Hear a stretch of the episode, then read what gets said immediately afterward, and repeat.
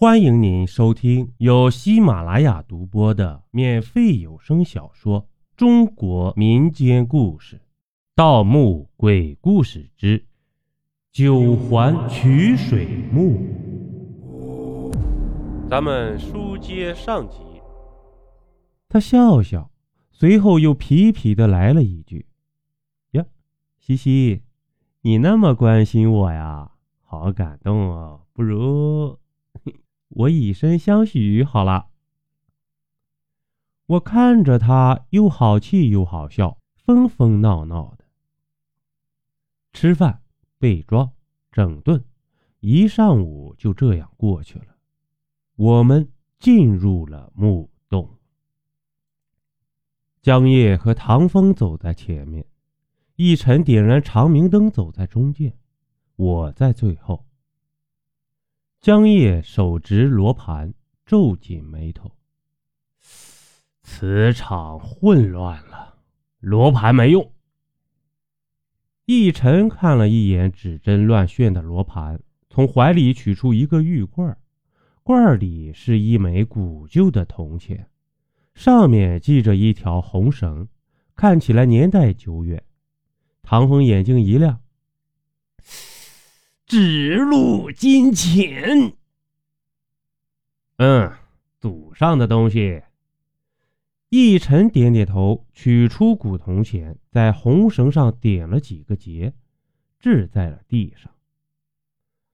铜钱落地清脆，自动侧立起来，嗡嗡的震动着，向一个方向滚去。红绳在地面上留下滚动的轨迹。我们赶紧跟上，进入了一条黑漆漆的墓道。长明灯闪烁着暗淡的橙色光辉，把我们四人的影子映照在石砌的墓壁上。这样的环境，说不出的阴森诡异，让我的心里毛毛的，生出一种不祥的预感。有一个恐怖的东西离我们。越来越近，嗡嗡，古铜钱发出淡黄色的微光，停在了离我们不远的一个岔路。左右各有一条墓道。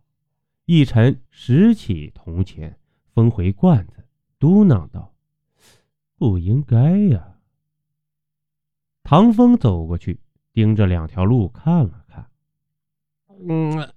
如果我没有猜错的话，这枚铜钱是告诉我们两条路都不能走，都他妈是死路。逸晨点点头，怅然地说：“哎，不错，指路金钱就是魔金人以灵术封养在铜钱里，用来探穴的小鬼儿。”能指引摸金人避开险路，找到墓室。可是现在看来，这两条路都是死路。九环取水果然是盗墓者的坟墓啊，一条生路都不给留哟。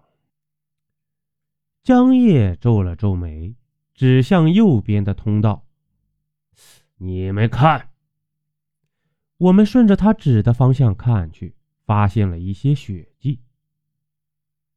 哎呀，这是血尸啊！唐风瞪大眼睛盯着那些血迹，惊叹道：“血尸是什么呀？”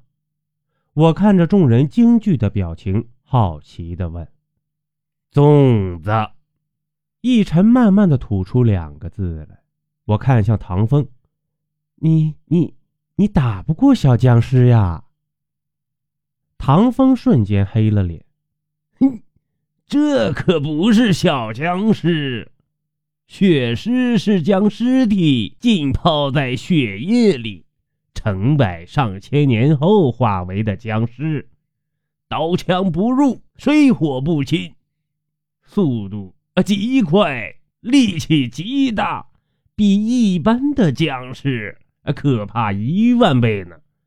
更何况，根据这个墓葬的修饰来看，这是个至少存世千年的古墓啊。嗯，就是说这血尸，呃，是千年血尸。嗯，在这世上近乎无人能敌。我吓了一跳，回头看了看逸晨，他正凝视着地面，若有所思。邀您继续收听下集。